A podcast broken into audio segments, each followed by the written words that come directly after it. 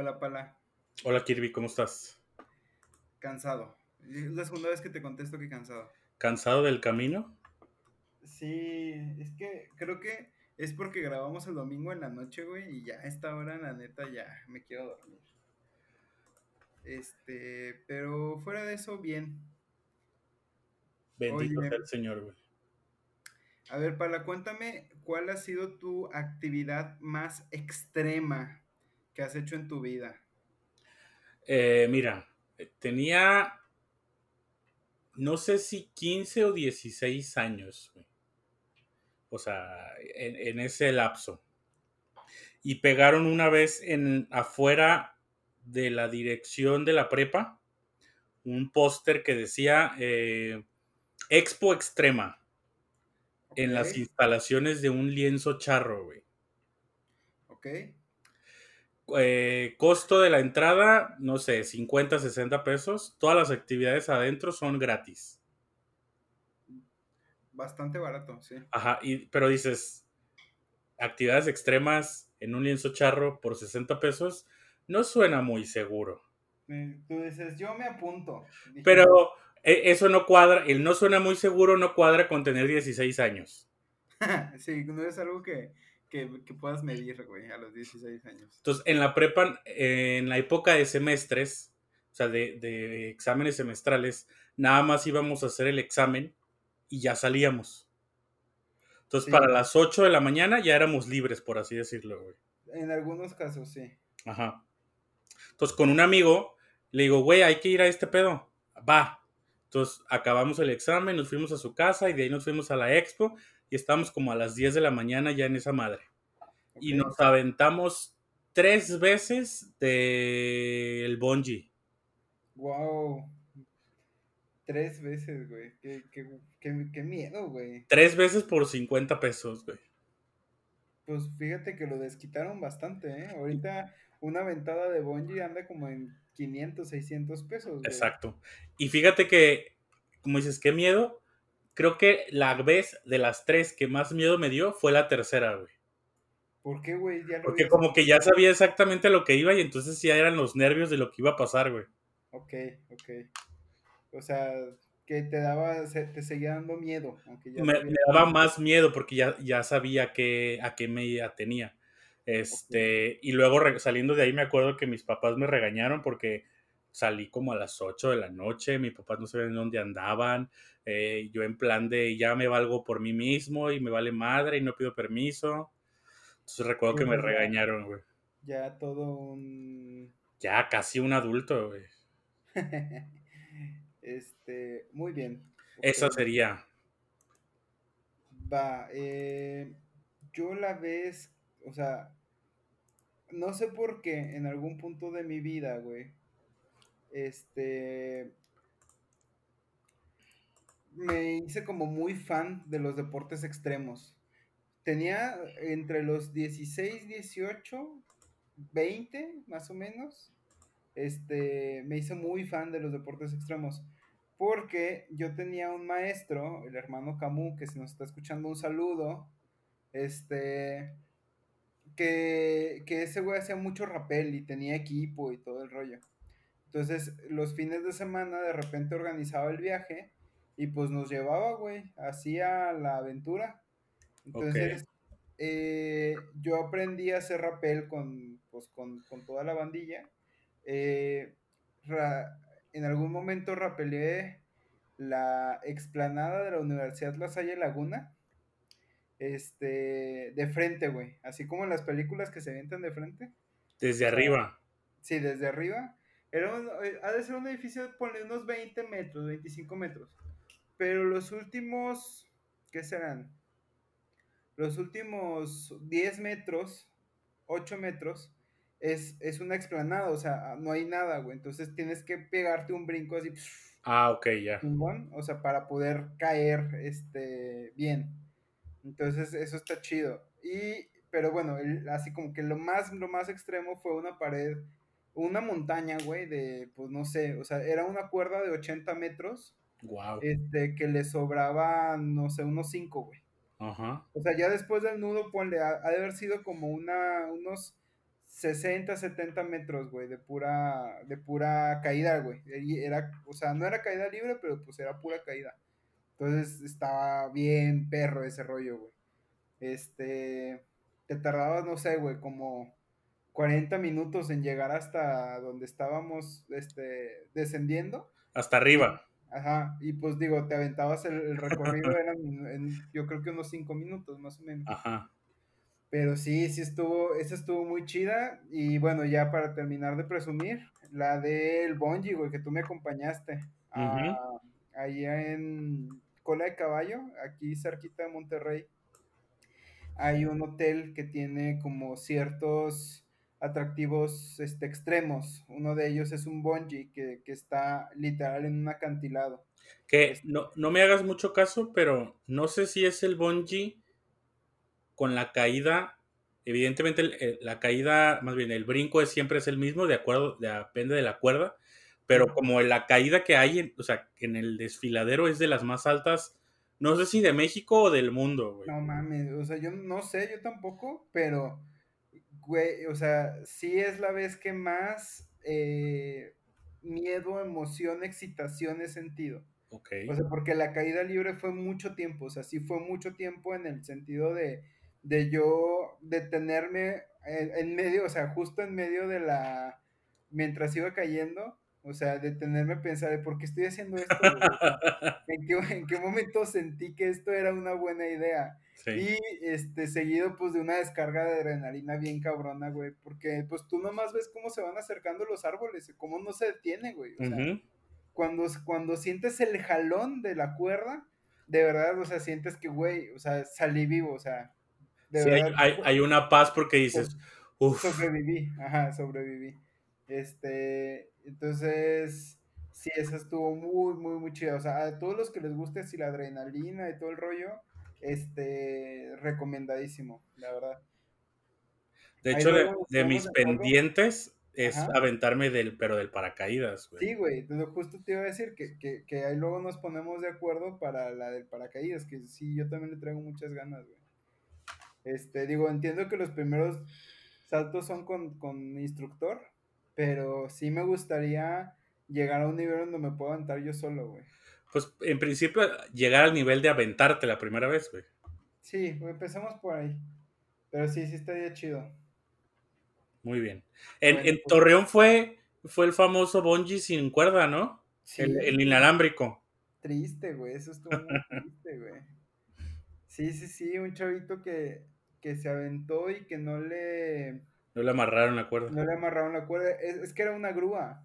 Ah, sí, así me aventé yo en una grúa, o sea, nomás subía en la grúa y ahí te aventabas. Sí, era una grúa con una canasta. Ajá. Entonces la cuerda, o sea, el, el, arnés no estaba amarrado a la canasta, güey. Entonces, pues nunca hizo el jalón, o sea, sí amarraron al vato, al chavo, o sea, el, chavo sí traía su arnés en la cintura y todo.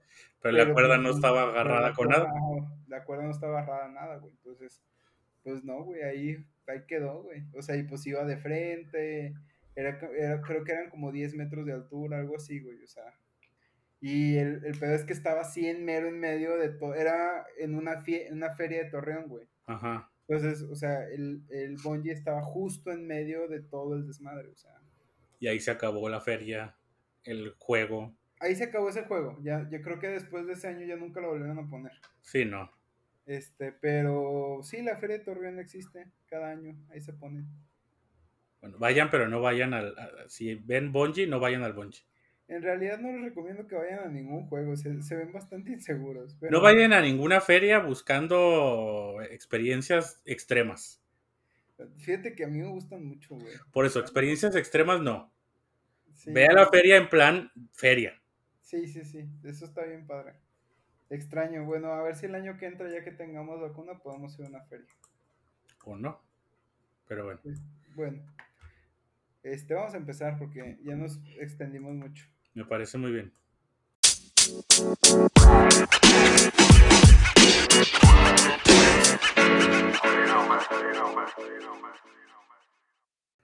Bueno, pues bienvenidos todos a haberlo sabido antes, una semana más este, de eh, estar con ustedes, que nos permitan el honor de acompañarlos en sus actividades. esta semana le toca preparar tema a Pala y como ya habrán visto en el título, va a ser un tema, yo creo que de entrada controversial, pero porque siento que realmente pocos conocen exactamente a qué, de qué se trata o a qué nos referimos con neoliberalismo. Exactamente, es una palabra que, ha estado de moda los últimos años, no solo en México, cabe aclarar, en general en el mundo. Claro, claro. Eh, pero precisamente yo creo que ese es un punto muy relevante. Hablamos mucho de neoliberalismo, pero ¿sabemos qué es neoliberalismo? Sí, o nos dejamos llevar más bien por lo que vemos en las noticias, lo que escuchamos de ciertos este, personajes públicos. Presidentes. Y así, este, sí, la verdad, mira, en general, a mí la percepción que me da es que ha sido como un tema muy de moda en los últimos años, como para este, echarle la culpa a que el sistema capitalista no funcionó. O sea, este, creo que es como, como el concepto es así macabro, extraño, que de repente utilizan ciertas personas chairas, por decirlas de alguna manera, o ciertas personas que son más este, de izquierda y que eh, como, como el concepto en sí es, es, es rebuscado, filosófico, económico y demás, pues es como que una forma de, pues, como de zafarte, ¿no? La responsabilidad de, de, poder, o sea, de, soltar algún argumento sólido de repente. Entonces, siento que ha sido este, estigmatizado como el gran villano del siglo XX, el neoliberalismo. Este, pero pues a final de cuentas es una corriente de pensamiento, es una corriente económica, o sea, creo que como por ahí decían, no es, el no es tema de una corriente, sino pues es tema de las personas, más allá de cualquier cosa. Pero bueno, si quieres te dejo explicar. Muy bien.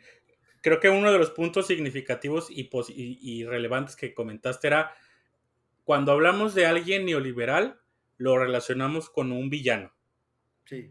Lex Luthor sería un, neoliberal en este, en este contexto. Claro. Este, y, es esa parte precisamente la que se ha polarizado.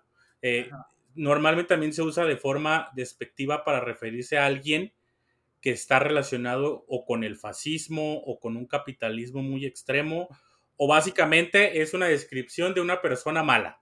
Sí, es uno, eh, generalmente se relaciona con ricos, oligarcas y con corrupción y poder y cosas así. Pero ¿quién es eh, neoliberal es, digamos, eh, alguien al que no queremos tener cerca. Como, no sé, George Bush, por ejemplo. Ajá, eh, Donald Trump, no te vayas muy lejos. Ah, no, pero ok. Sí, yo sé que no, pero, pero por ahí va el concepto. Ajá. Pero a ver, ¿qué entiendes por neoliberal? entiendo que es una política económica, filosófica, este, que se basa en el hecho de que los mercados, como el mercado se autorregula de alguna manera, este, el, el privado o el sector privado tiene como la capacidad de poder administrar pues casi casi cualquier cosa.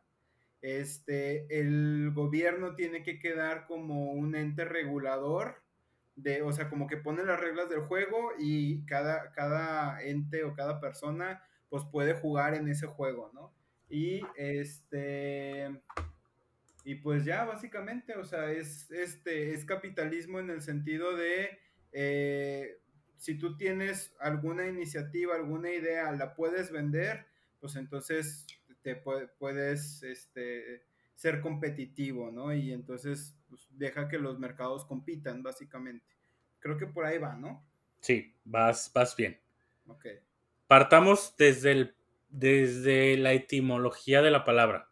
Si hablamos de neoliberalismo, dividimos la palabra en dos. Sí, claro. Neo y liberalismo, con lo cual estamos hablando de que antes del neoliberalismo tuvo que haber habido un liberalismo. Por supuesto, claro. ¿no? Este, y ahora ese liberalismo lo conocemos como liberalismo clásico. Ajá, ok. Ya no es liberalismo nomás. No.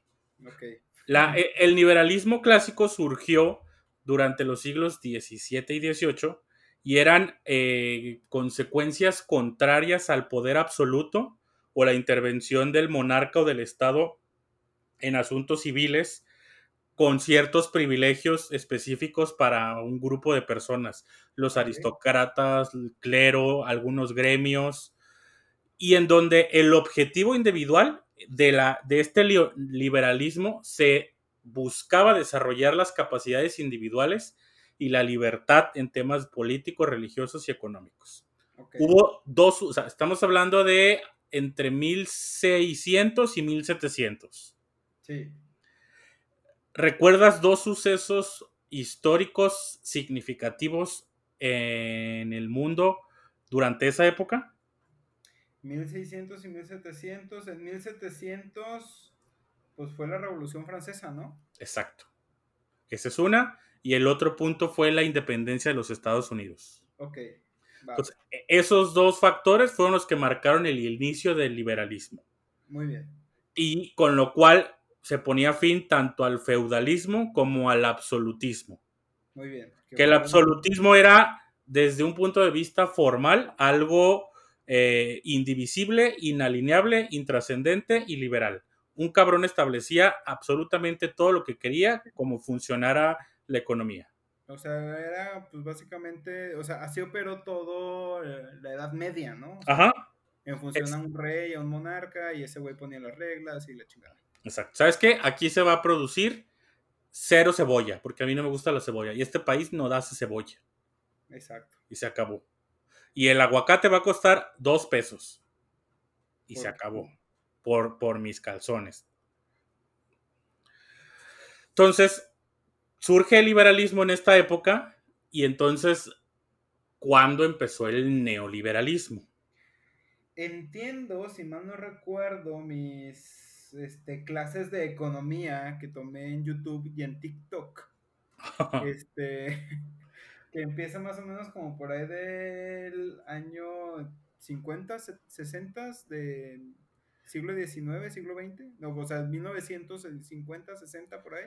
Es un poquito antes. Bueno, al neoliberalismo también se le llama liberalismo tecnocrático. Ok. Porque se basa más en administrar que en eh, generar políticas públicas. Ok. Y ahora también esta parte de que encontramos dentro de los políticos recientes a muchos tecnócratas. ¿Qué es un tecnócrata, Pala? Un neoliberal. Ok. Este, o sea, e, e, es una manera de, de llamarlo, pues. Al burócrata. Al burócrata neoliberal. Ok. Entonces, el neoliberalismo surge como una filosofía económica eh, acuñada por el economista alemán Alexander Rustop ¿Sí? en 1938. Ok. En que trataba en ese momento, fijémonos en la fecha, antes de la Segunda Guerra Mundial. Sí, estaba por empezar. Alemania ya no estaba en un conflicto económico, pero venía de un grave conflicto económico. Sí, que era la Primera Guerra Mundial. E, el, más bien el desastre que originó la Primera Guerra Mundial para Alemania. Sí. Que era lo que hablamos hace algunos capítulos de la hiperinflación y, aspectos eh, que lo tenían hundido económicamente al país. Entonces, Alexander trataba de encontrar un tercer camino o un camino entre medias de la disputa que en ese momento se generaba entre el liberalismo clásico y la planificación económica. Ok. Que la... las dos corrientes este, de moda en ese momento. Exacto, que tú dirás, seguramente ahorita te estarás preguntando, ¿qué chingados era la planificación económica? Se oye como el programa de planificación de los noventas donde... Este, Familiar. Ajá, planificación familiar, donde te decía, no tengas siete hijos, güey, nomás ten dos. Ah, más o menos así, ahí te va. Era un consenso entre los factores económicos a través de la socialización de los medios de producción en un entorno descentralizado y de participación activa de los productores. O sea. Lo que quiere decir es, entre todos, como sociedad, nos organizamos para saber cuánto queremos producir. Ok. Oye, somos mil personas. ¿Qué te parece si producimos dos mil kilos de arroz? Ajá. Hasta ahí, no más. No necesitamos más. Ya. O sea, Y, utilizamos otra parte del tiempo para, para producir otra cosa y otra parte, del- era como nada más cubrir las necesidades. Sí, o sea, como era, nos manejamos por objetivos, cumpliendo el objetivo nos enfocamos en otra cosa, ¿no? ¿Qué, qué tiene esto de malo? No tiene nada de malo, pues contra el liberalismo. Que, pues digo, entiendo que en el liberalismo era como, pues cada quien puede hacer su, o sea, puede hacer uso de su tiempo como quiera, ¿no? Sobre todo que no hay límites. O sea, aquí hablamos de que vamos a, a producir mil kilos de arroz. Sí. Pero si puedo hacer más, no, nada más mil. Que, que me imagino que viene muy de sociedades europeas donde decían, a ver, güey, para sobrevivir el invierno necesitamos tanto. Ajá. Y ya, o sea, Pero el liberalismo dice, no, todo lo que se pueda, hasta Sí. donde aguante. Exacto. Y entonces esta parte de la planificación era, ¿y para qué queremos de más? Ajá. ¿Qué vamos a hacer con el excedente? Exacto, sí. Y luego se me juntan las ratas ahí en el arroz. Ajá, entonces eran como las dos corrientes en ese momento que... Que pugnaban por el mundo. Y entonces decía este señor, eh, vamos a hacer algo diferente, una tercera propuesta, Ok. que es que ni, ni lo rija el, ¿cómo se llama? El gobierno, ni lo planifique la sociedad, sino que se vaya autorregulando como lo vayamos requiriendo. Oye, ne- necesitamos y, y- y el mercado está dispuesto a consumir 1500 toneladas, bueno, hagamos 1500 toneladas. Sí, o sea, que y demanda, ¿no? El año que entra baja a 300, bueno, hacemos 300. Entonces, esa, esa es la teoría de, de- de cómo surge el, el Sí. neoliberalismo. Que- que vuelvo al punto, o sea, siento yo que el neoliberalismo como teoría, como concepto filosófico, no está del todo mal. Incluso, yo me imagino que vas a hablar de esto más al rato, pero, pero hay sociedades que se, que, que en donde funcionó muy bien. Ok, ahorita vamos a hablar más adelante de eso y mi postura al respecto. Ok, Entonces, este Alexander trata de impulsar el desarrollo con esta nueva doctrina, donde surge evitar nuevos fracasos económicos como la Gran Depresión de 1929 y el hundimiento de la economía en general en todo el mundo en la década de los 30. ok. Era, vamos a tratar de hacer un sistema contra los desastres económicos en los que nos hemos metido. ¿Cómo no se le ocurrió un sistema antipandemias, güey? Ajá. Y ahorita, va- Pero bueno, ahorita incluso vamos a tocar el tema precisamente de la pandemia. Entonces, esta corriente económica y política capitalista eh, debe de ser una forma de política pública establecida por cada país. sí, Ya quedamos que surgió en, lo- en el 38 como una filosofía económica. sí, Y esto estipulaba que nada debería estar controlado, que todo lo debería de autodeterminar el propio mercado. Y entonces yo me hago la primera pregunta. Si esto fuese totalmente cierto y, y cumplible, ¿para qué necesitaríamos un Estado? Eh, no, solo para poner las reglas del juego, ¿no? Entiendo. Es que en teoría el, el neoliberalismo establece que el propio mercado lo autodetermina. No tiene que haber reglas estipuladas por nadie, sino por el pu- puro Estado. Pues, pues, para cobrar impuestos, entonces, Pero ¿para qué vamos a cobrar impuestos? ¿Qué vamos a hacer con los impuestos si todo es privado? Güey, pues educación y la madre. Ah, Todo es privado. no, pues no hay nada público, no sé. Entonces, o sea, ahí, ahí vale la primera premisa. Si el, y es un, o sea, vamos a llegar a este avance. Para mí el neoliberalismo es como el aspecto totalmente opuesto del socialismo. ¿Ok? Y para mí, Ajá. los dos son cuestiones utópicas. güey. Ok, ah, sí, o sea, comprobadísimo, güey. No hubo nunca socialismos 100%, no ha habido nunca neoliberalismo al 100%. No, por supuesto. pudiera existir bajo ciertos lineamientos utópicos donde la sociedad este, existe y prevalece en ese pensamiento siempre. Ajá. Pero ya un po- poquito más adelante vamos a ver que en realidad, pues el, el ser humano trata de aprovecharse de lo que tiene enfrente. Pues, o sea, esa, ambicioso, avaricioso. o sea, creo que una de las premisas, no sé si del capitalismo o del neoliberalismo, es que el ser humano es un ser racional que toma decisiones racionales. Esa premisa es la que creo que no, no se puede llevar a cabo. Y, este, y está comprobadísimo y es la crítica que se le hace al sistema de que no, güey. O sea, este, hay cuánta gente o cuántas veces, admito yo, he comprado cosas que no necesito por un impulso, por una emoción. O sea, no porque lo estoy pensando, sino porque en realidad creo en ese momento que me estoy dejando llevar. Exactamente. Entonces, y, a esa parte también afecta, creo yo, al socialismo o al comunismo. Sí, en general a cualquier postura económica que diga que el ser humano es un ser racional, o sea, que toma decisiones 100% racionales, está equivocada. Y que los ponga todos en el mismo patrón, pues es imposible, a mi entender. Entonces, los defensores del neoliberalismo apoyan una amplia liberación de la economía, el libre comercio y una drástica reducción del gasto público. Y la intervención del Estado en la economía es solo en el sector privado y pasaría a desempeñar competencias tradicionalmente asumidas por el Estado. También representa y se asocia al conjunto de políticas introducidas, y es aquí en donde surge en 1938 como filosofía, pero en realidad se lleva o se empieza a llevar a cabo en los 80s con Margaret Thatcher en el Reino Unido y con Ronald Reagan en los Estados Unidos. Ajá, ok. Entonces, que, Margaret Thatcher era como su máximo exponente. Exacto, como la, primera gran líder que lo trató de llevar a cabo este, en la práctica. ajá, lo más filoso, o sea, lo más cercano a la filosofía posible. Entonces, en realidad se, plantea como una eh, política económica que empezó a desarrollarse en 1980, en la década de los 80. Ok, ok. Entonces tenemos 40 años con esa, con esa práctica económica. Que, entiendo que se empezó a replicar en todo el mundo, ¿no?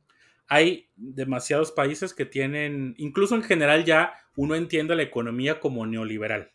Sí, sí, sí, sí. O sea, a nivel, la, el mercado internacional o la globalización es neoliberal. Entonces, vamos a hablar ahora de las principales políticas recomendadas en una base neoliberal, en una economía neoliberal. Son políticas macroeconómicas este, y son las siguientes. Políticas monetarias restrictivas. Esto quiere decir aumentar tasas de interés o reducir la oferta de dinero hasta lograr una inflación cercana al cero. ¿Qué quiere decir esto? O sea, ¿qué era lo que generaba la inflación? Eh, que las cosas costaban más producirlas. ¿Y cómo el Estado puede generar inflación? Este, si baja la tasa de interés. Mm, si imprime dinero. Ajá. Ok, sí. aquí lo que dice es, vamos a quitar precisamente esta oferta de dinero, esta parte en la que el gobierno establece cuándo sí poner y no poner vamos a poner las tasas de interés en un tope máximo posible y vamos a evitar con esto el riesgo de que se devalúen las monedas. Los partidarios del neoliberalismo creen que estas medidas llevan a ciclos, eh, a llamados ciclos del mercado, evitan que los mercados se ciclen.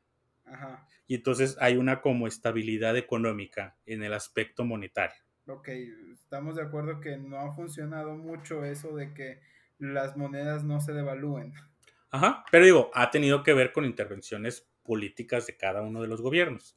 Pero ellos dicen, ¿sabes qué? Si hacemos que el gobierno se meta la mano o su cuchara lo menos posible, vamos a tener eh, una economía más estable. Ok. Esa es la primera política. Políticas fiscales restrictivas aumentar los impuestos sobre el consumo, o sea, hace el IVA, Lo, como lo que conocemos en México, y reducir el impuesto sobre la producción, la renta o los beneficios, el ISR. También propone eliminar regímenes especiales y disminuir el gasto público. ¿Sabes qué? Vamos a quitar impuestos sobre las ganancias solamente sobre el consumo. El que más compre es el que más gasta. Ok. Mm, no entendí esa parte, el que más compra es el que más gasta. Digo, el que más compra es el que más eh, paga impuestos. Ah, ya, ya, ya. Ok. Como el impuesto al rico, por así decirlo. Ah, por así decirlo. O sea, impuesto al que, al que, al que, sí, pues sí. O sea, que pagan impuestos los que gastan. Sí. Los, los que no gastan, pues que no paguen impuestos. Sí, e- ese es el, el supuesto Ajá. en las políticas. Luego, liberalización y desregulación. Los partidarios de políticas neoliberales defienden la liberación o desregulación para el comercio como para las inversiones, para considerarlas positivas para el crecimiento económico. Igualmente, se considera positiva la eliminación de muchas reglas y restricciones, reduciéndolas al mínimo necesario. En particular, abogan por aumentar la movilidad de capitales y la flexibilidad laboral. ¿Qué entiendes por esto? Eh, Hay algo en México muy tangible en este punto. O sea, que básicamente es, o sea, que, que el mercado no está regulado, ¿no? Ajá, pero ¿cómo lo, de- lo desregulamos? Eh, pues, o sea, no fijando precios. Este, no fijando. Ajá, esa es una parte.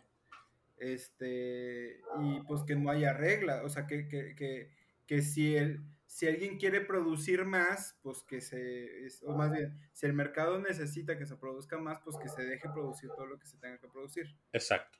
Para plantearlo mucho más, este, creo que de una manera más clara, en México es el Tratado de Libre Comercio. Ok. Es Que ya, aquí, que- que- que ya no es Tratado de Libre Comercio, se llama TEMEC. ajá. Pero eh, básicamente es el que mejor lo produzca, el que mejor lo venda, que, que lo reparta en este territorio. No hay impuestos, no hay restricciones, no hay privilegios para unos, no hay concesiones para otros. Tú sabes hacer el mejor zapato en, en esta zona del mundo, pues tú vas y véndelo en todo Canadá, en todo Estados Unidos y en todo México. Ya. Este, que caso contrario, por ejemplo, en México sería la gasolina. Que está súper regulada, güey. Ah, no. Sí, bueno, eh, ¿no hay un tope ahorita de gasolina? ¿No ¿La hay un subsidio de gasolina? Hace muchísimos años que no hay un subsidio a la gasolina. güey. Este, ah, bueno, pues, entonces mal ejemplo. Antes sí. Hace algunos años sí se manejaba que, ay, el gobierno está subsidiando la gasolina y nos está apoyando a nosotros. Eso era antineoliberal, por así decirlo. Sí, Porque estaba en teoría metiendo su cuchara en un aspecto económico en donde el propio mercado debería de regularse. ok, va, bueno, Y entonces, lo último de las políticas recomendadas es la privatización de empresas públicas. ok, Se considera que los agentes privados tienden a ser más productivos, eficientes, y que el Estado debe achicarse para ser más eficiente y permitir que el sector privado sea el encargado de la generación de riqueza. sí, o sea, de ahí, este, que se vendieran los bancos, este, se privatizara, no sé, Telmex es el ejemplo más claro. Pemex, ¿Pemex o Telmex? Telmex. Telmex, sí. Entre muchas otras cosas que se privatizaron. Y entonces ahí va la, la siguiente pregunta. Ya con entendiendo un poquito estas políticas neoliberales para tener un- una economía hacia este punto, ¿cuándo y con quién identificas que estas políticas públicas se empezaron a desarrollar en México? Ah, eso es muy fácil. Con este Carlos Salinas de Gortari. Tal cual. Si te fijas, hablamos del TLC, hablamos de la privatización de la banca y de Telmex, hablamos de que empezamos con políticas monetarias restrictivas en donde el peso empezó a fluctuar solo y entonces el primer tecnócrata o el, el- el primer político que, que nos dijo que ahora ya formamos parte del primer mundo porque somos neoliberales Sí, sí, sí. fue Carlos Salinas de Gortari. Gran, gran tomada de pelo y eso que el güey no tenía. Y, y dos de esos aspectos que hoy en día en el mercado mexicano son completamente libres, precisamente es el precio de las gasolinas Ajá. y el tipo de cambio. Ahí no hay, ahí hay cero control de parte del gobierno. Va. Y si te fijaste cuando bajó el precio de la gasolina hace unos meses, Ah, sí hubo alguien que digo, dijo- el precio del petróleo, el precio de la gasolina bajó. Dijo, yo ya mandé bajar la gasolina. Exactamente. Para que eh, se apoye. En ese sentido, esa persona a la que tú te estás refiriendo, que es un detractor, no, pero es un detractor claro del neoliberalismo, Ah, ok, ok. pues estaba con su discurso Ajá. diciendo algo que no estaba pasando. No, o sea, pues sí, güey. Un discurso, estaba mintiendo Claro, descaradamente. claro. Entonces, tanto el precio de la gasolina como el precio de, del tipo de cambio ahorita se regulan solos. Entonces, incluso tú ves en cada gasolinera un precio diferente porque pues es el precio que quieren manejar. Que quieren competir, sí. Exacto. Y entonces, ¿cuáles son estos supuestos en donde el Estado trata de un poco eh, luchar contra este neoliberalismo? Entonces, el Estado busca que, la, que se garantice la libertad conjunta Ajá. y en teoría con algunas de estas acciones frena el neoliberalismo totalitario. Por ejemplo, que exista una regla que dice que si te pasas un alto, eres sujeto a una multa, Ajá. no lo hacen con el afán de respétame y obedece la ley. Ok. Lo hacen con el afán de que garanticen la integridad de todos los usuarios del transporte en la ciudad Ajá. Ok. y no nos choquemos cada 15 minutos. Sí, sí, sí. O sea, es- de alguna manera son reglas de convivencia social. Pero bajo un neoliberalismo totalitario no debería haber semáforos. ¿A poco? no debería haber alguien que estableciera que sí y que no. El propio mercado debería regularse solo.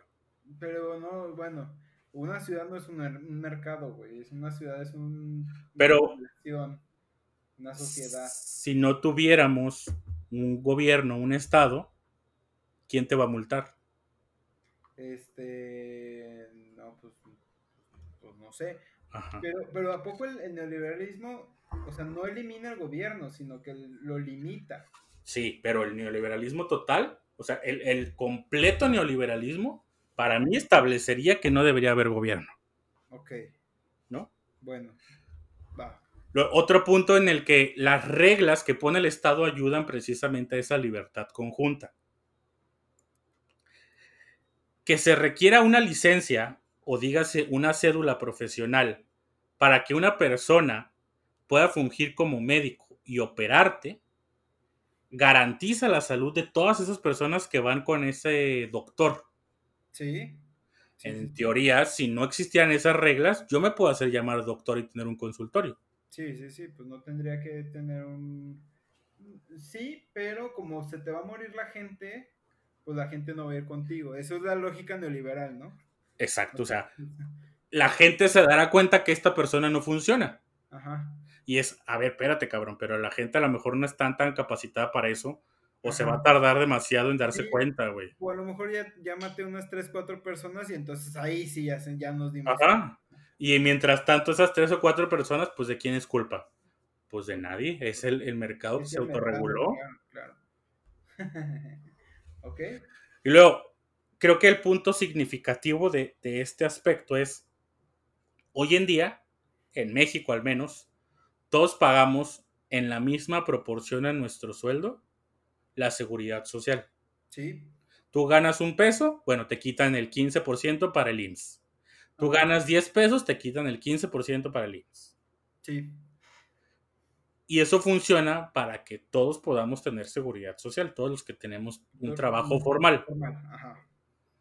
Pero en teoría, bajo un aspecto total y completamente neoliberal, el que tiene más enfermedades es el que debería de pagar más.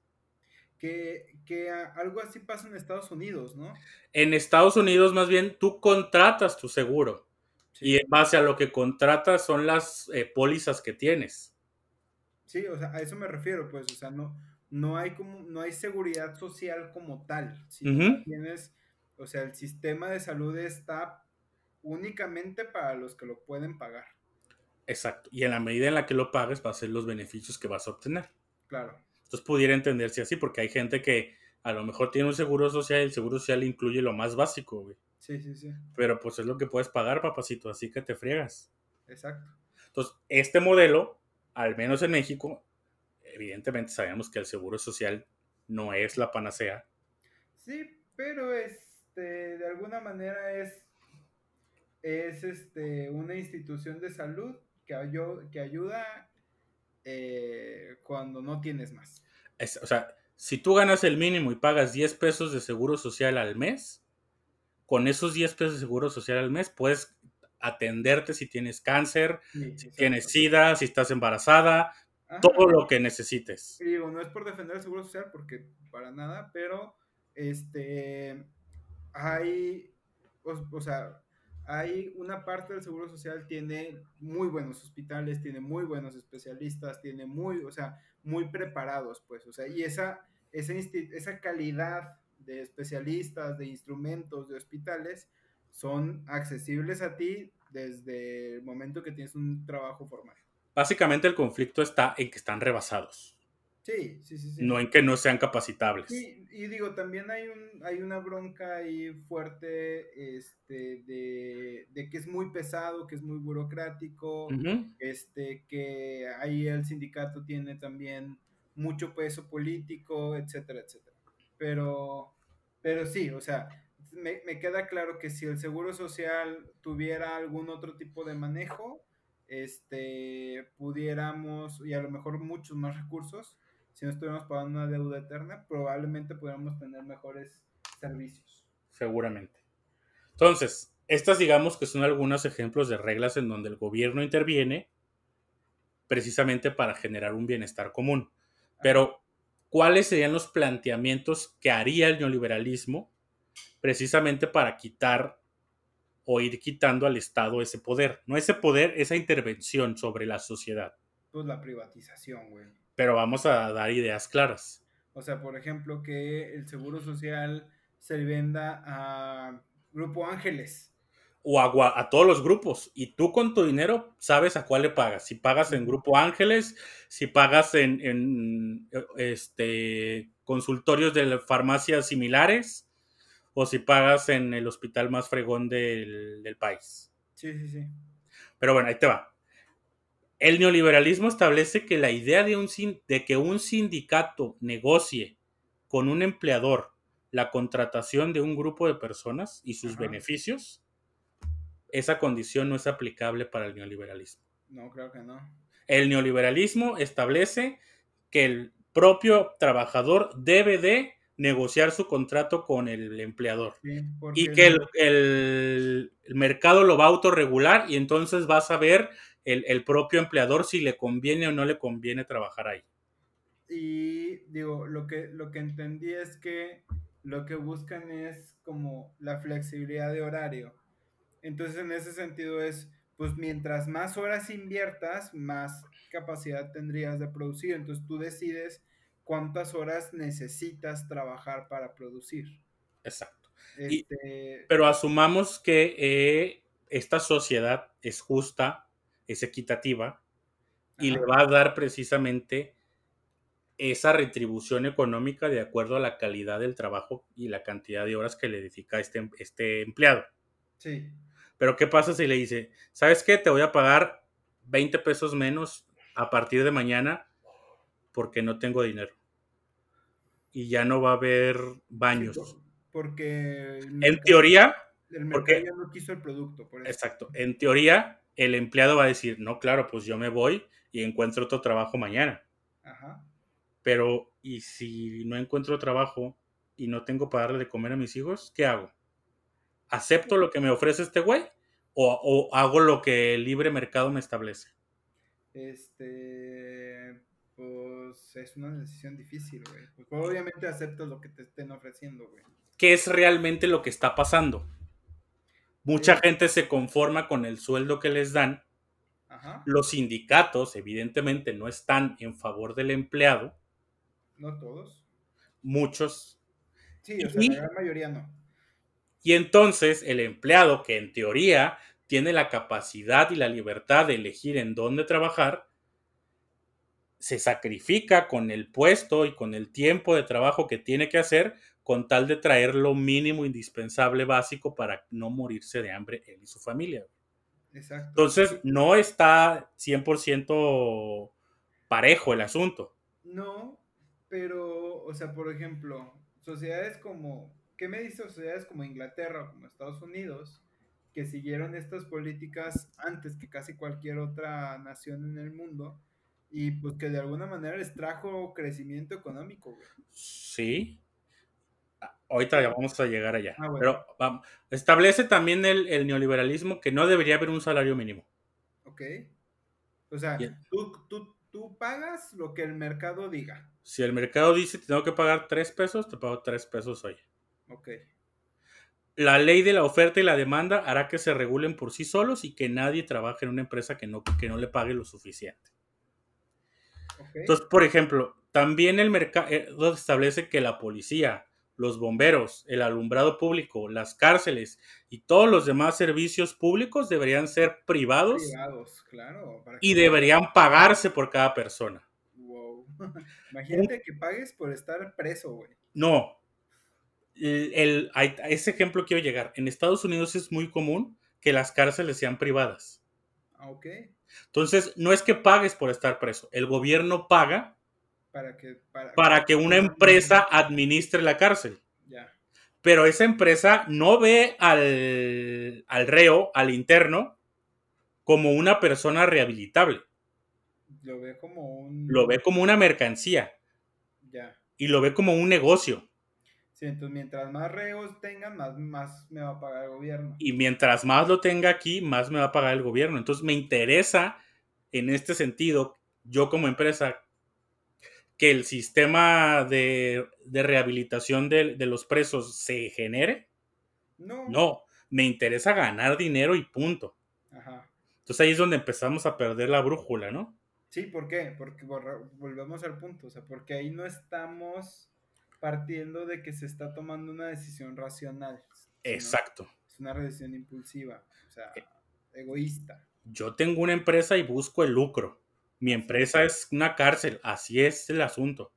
O sea, eh, que, creo que esa, e, ese es el, eh, la bronca con el sistema, en general con cualquier sistema. O sea, cuando un sistema social te permite este, aprovechar recursos de ese sistema, pues la gran mayoría pues lo va a tomar, lo va a permitir, lo, lo, va, lo, va, lo va a hacer, porque se permite, o sea, porque se vale. Pero bueno, digo, tampoco es como que, o sea, el otro sistema, el socialista, que era donde no, no se vale agarrar de todos, pues lo que, lo que generaba era este, pobreza extrema. Porque al final las teorías establecen que lo que generaba era conformismo. Ajá. Porque hicieras lo que hicieras te iba a tocar lo mismo. Y seguramente tú creías que hacías más que el otro. Sí, o sea, alguien una vez me preguntaba pensando en Cuba. Este, pues no mames que un médico especialista gana lo mismo que, pues no sé, un despachador de gasolina. Exacto, que un taxista. Ajá. Y sí, o sea, hay muchos claroscuros, pero por ejemplo, uno de los grandes aspectos muy pausible y muy diminuto que funcionó en, cuando entró la revolución es el primero o el segundo año de entrar a la revolución, todos, absolutamente todos los niños en Cuba recibieron un regalo en Navidad. Ok, eso está bonito. La calidad educativa es para todos y es excelente, güey. Sí, sí, eso sí. O sea, hay muchos aspectos que sí funcionaron. Sí. Al fin y al cabo, esos aspectos no le dieron un bienestar este, económico a las familias. No, para nada. Pero la teoría, en, en ciertos puntos, sí generó un bienestar parejo. Sí, sí, o sea, eh, se logró la igualdad, más no la igualdad que en todos los sentidos y que eso generara un crecimiento sostenido en el país. Exacto. Pero por el otro lado, como dices, pues el neoliberalismo nunca va a generar aparentemente una igualdad. No, Eso sí no va a pasar. Y entonces ahí es donde caemos nuevamente al, al inicio. Todos estos, o sea, yo creo firmemente, bueno, antes de, de llegar a este punto. Entonces, si todos los servicios son brindados por terceros y son privados, ahí va la siguiente pregunta. Sí. Entonces, ¿deberíamos de pagar impuestos por algo? Mm, pues es que, por ejemplo, si la cárcel es privada, el gobierno necesita sacar lana de algún lado para pagar esa cárcel, güey. Ok, o sea, pero se, se limitaría mucho el pago de impuestos, ¿estás de acuerdo? Pues sí, o sea, en teoría, Porque, por lo, por lo que entendí o por lo que decías hace rato, solo pagaríamos IVA, güey. No pagaríamos impuestos sobre la renta. exactamente. Entonces, ah, Pues, Eh. pues, pues, pues, pues sí habría gobierno, pero más reducido, ¿no? Ajá. Entonces, nuevamente, caemos al, al tema original. En México y en Latinoamérica y ahorita en el mundo, ser neoliberal es sinónimo de ser el maligno.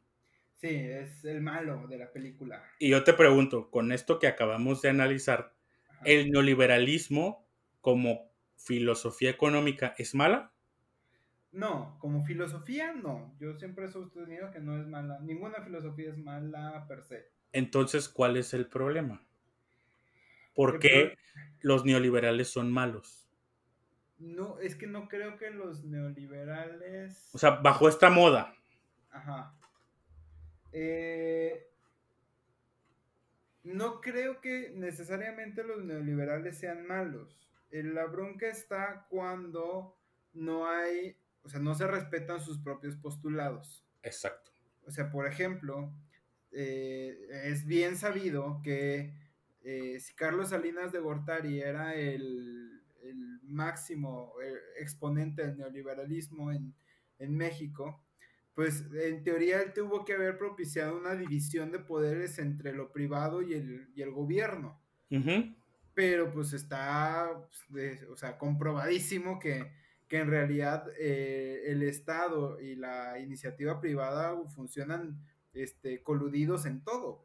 Tanto es así que yo recuerdo que de niño existía un chiste muy recurrente entre mis allegados en general, que Ajá. Carlos Salinas de Gortari en suizo se decía Carlos Slim. No, no sabía, güey. Gran chiste, ¿eh? Ajá, que era, o sea, en realidad este güey es un títere de este güey. Sí. Al final no es cierto, pero tampoco es indivisible que hay mucha relación y muchos negocios entre, no Carlos Slim y Carlos Salinas, entre la política y los empresarios. Exacto. O sea, eh, de alguna manera el gobierno siempre está metido en casi cualquier este, situación eh, y- o, o cualquier instrumento público, por lo menos, perdón, y privado, y por lo menos cualquier inversión privada, por lo menos importante en el país. O sea, siempre que hay una inversión privada, el gobierno está metido. Ahí te va un ejemplo, 100%. Ahí te va un ejemplo y, y tú me vas a concluir si este aspecto neoliberal de la política pública en México fue correcto y no, y quién realmente fue el que generó ese, ese punto bueno o ese punto malo. ¿Ok? Escuchaba a un personaje político de que decía que en el, en- a finales de la década pasada, 2009-2010, se firmó un contrato con una empresa llamada Odebrecht Ah, claro. para Está de moda, Odebrecht. que una empresa pública llamada Pemex le proveyera de gas etano a esta empresa. Ajá. En los últimos 10 años, esas dos empresas, más bien, Pemex le vendió producto por cerca de 15 mil millones de pesos a Odebrecht. ¿Ok? Pero en el contrato establecieron, sin ninguna explicación aparente, que se le iba a vender con un 30% de subsidio. Ok. Entonces, esos 15 mil se van a convertir en 10 mil. Ajá. Y el mismo contrato establecía que además Pemex se iba a hacer cargo de la transportación de ese producto. Mm, ok, o sea, de esos 10 mil, quítale uno más, 9 mil. 5 mil millones de pesos se establecen que fue lo que ha costado transportar ese producto. Y además se estableció que si Pemex no le surtía una cantidad de barriles diarios a Odebrecht, Pemex iba a pagar unas multas. Ok. Esas multas, según cálculos, ascienden a cerca de 5 mil millones de pesos. Va, va, va. Pemex vendió un producto por 15 mil millones de pesos durante 10 años. Ajá. ¿Sabes cuánto, cómo se llamó la obra? Eh, eh, entonces ahí es donde, o sea, esto es libre mercado. Se pusieron de acuerdo dos entidades para negociar. Ajá. ¿Y en dónde estuvo el, el, ¿cómo se llama? El negocio para Pemex. No hubo negocio para Pemex, güey. Entonces, eh, este aspecto es total y completamente neoliberal. ¿El neoliberalismo está mal? ¿O los actores que hicieron eso están mal? Los actores que hicieron eso están mal.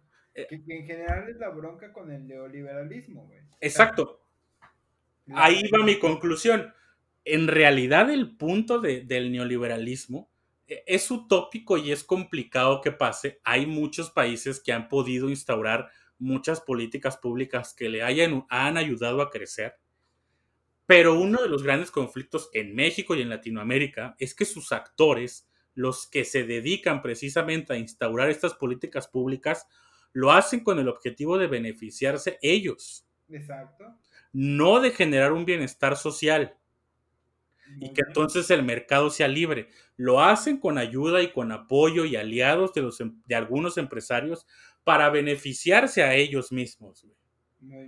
Y entonces me recuerdo que vi un video que decía, oye, desde que se instauró el libre comercio, el Tratado de Libre Comercio, pues ahora ya puedes hacer negocio en tres países completos y en la economía más importante del mundo sin pagar impuestos.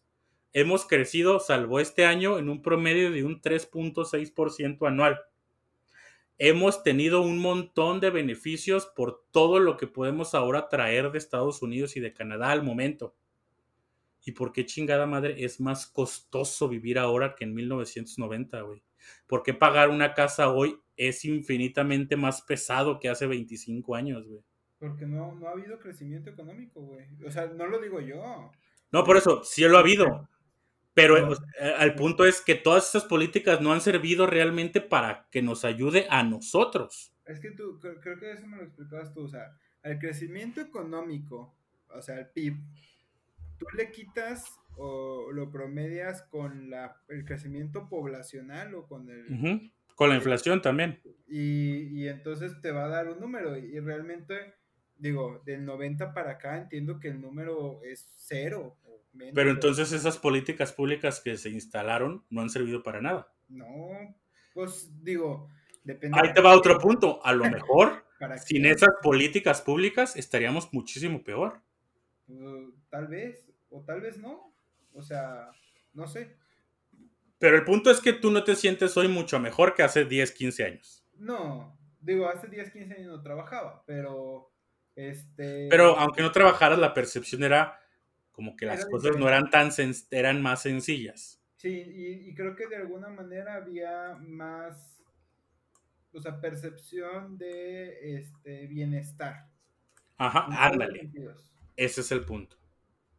Entonces yo creo que el, significado y la conclusión de todo esto es, el neoliberalismo es una propuesta económica.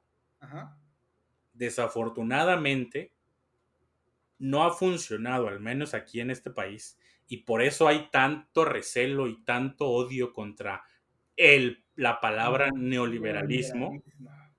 No tanto por el programa económico, sino por los actores que han eh, tratado de, ¿cómo se llama? En, en, endiosarse como grandes desarrolladores del país, cuando en realidad nada más se han beneficiado unos pocos. Te hablan, Peña Nieto. este, sí, justo, o sea, y digo, yo sí creo que, que ya es momento de ir dándole la vuelta a, este tipo de teorías. O sea, en general, como tú dices, en el mundo están surgiendo otro tipo de corrientes. ¿Cuál consideras que sería la corriente que hoy es la rival del neoliberalismo? Eh, la socialdemócrata, ¿no? Exactamente. Y ese va a ser un tema posterior. Pero esa es otra historia, muchachos. Para realmente saber qué están haciendo otros países socialdemócratas actualmente y por qué les está yendo bien. Que insisto, todas las este, corrientes filosóficas económicas dependen 100% de cómo se instauren en el país y de que los líderes y los actores que lleven a cabo esas, este, esos desarrollos lo hagan con toda la intención de que la mejora se genere a nivel social. Para que haya un bienestar, exactamente. Exacto. y que entonces, ahora sí, que el que más ganas le eche, mejor le vaya. Exacto. O sea, ahí sí que, que ahí se haga el, ¿cómo se llama? El echaleganismo. El echaleganismo, que sea parejo. Ajá. Este, pero va, bueno, platiquemos de eso en la siguiente ocasión. Este, digo, a mí este tema me, me parece muy interesante. Muchas gracias por compartirlo, Pala. Y pues nada, muchachos, si a ustedes les quedan algunas dudas, este, o les quieren profundizar en algún punto para impresionar a sus amigos en las carnes asadas virtuales, porque ahorita no nos podemos juntar. ¿O sí? Este, denle, eh, por favor escríbanos, ya saben, en nuestras redes sociales. Eh, pues por ahora lo dejamos hasta aquí. Muchísimas gracias. Nos vemos la siguiente semana. Adiós.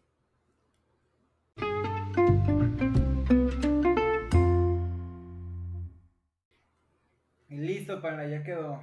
¿Cómo ves? Oye, pues muy padre, ¿eh? muy, muy bonito, muy bonito este tema. Este, ojalá y, hagamos, nos hagamos controversia en Twitter y que los bots de ambos bandos, este, de los que están a favor de eh, el neoliberalismo y los que están en contra, nos vuelvan virales, güey. Ojalá. Pero mira, yo creo, para mí lo importante sería que aprendamos a diferenciar entre una filosofía económica y realmente lo que está pasando en el país. Exacto, digo, porque es muy fácil decirle, echarle la culpa al neoliberalismo como si fuera... Ajá, como nada más eh, nos tapamos los ojos y eliminamos el neoliberalismo y ya, ya todos somos felices y contentos. No. No, no, en realidad hay mucho, mucho, mucho que cambiar, empezando por, por cada uno, ¿no? Para, Partamos de ahí. Pero bueno, este espacio es para saludos. Para saludos. Y esta semana vamos a saludar a alguien muy especial para este podcast, claro sí. para ti. Claro que sí. Es que la segunda o la tercera vez que la saludamos. Pero mira, uno de los puntos significativos fue nosotros establecemos y lo repetimos aquí consistentemente que nos pidan saludos y nosotros se los damos. Así es. Entonces, eso fue lo que me dijo, oye, quiero que me saludes. Le dije, pues ya te hemos saludado muchas veces. Ustedes dicen que nada más pidan saludos y nosotros les los damos. Y tiene toda la razón del mundo.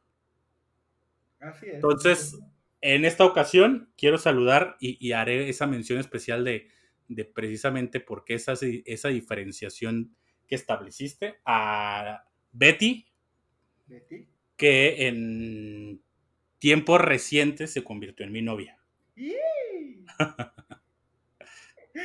Un saludo, Betty. De verdad, muchas gracias por todo el apoyo que nos das este, nos que mucho. Realmente es una fan porque sí está esperando el podcast. Sí, sí, sí, no, y digo, la verdad nos da retroalimentación seguido, nos, nos promueve mucho, este, interactúa en redes sociales, digo, de verdad muchas gracias Betty, este, gracias y esperemos que pues te esté gustando mucho el contenido y no lo escuches nada más porque tu novio sale en el programa.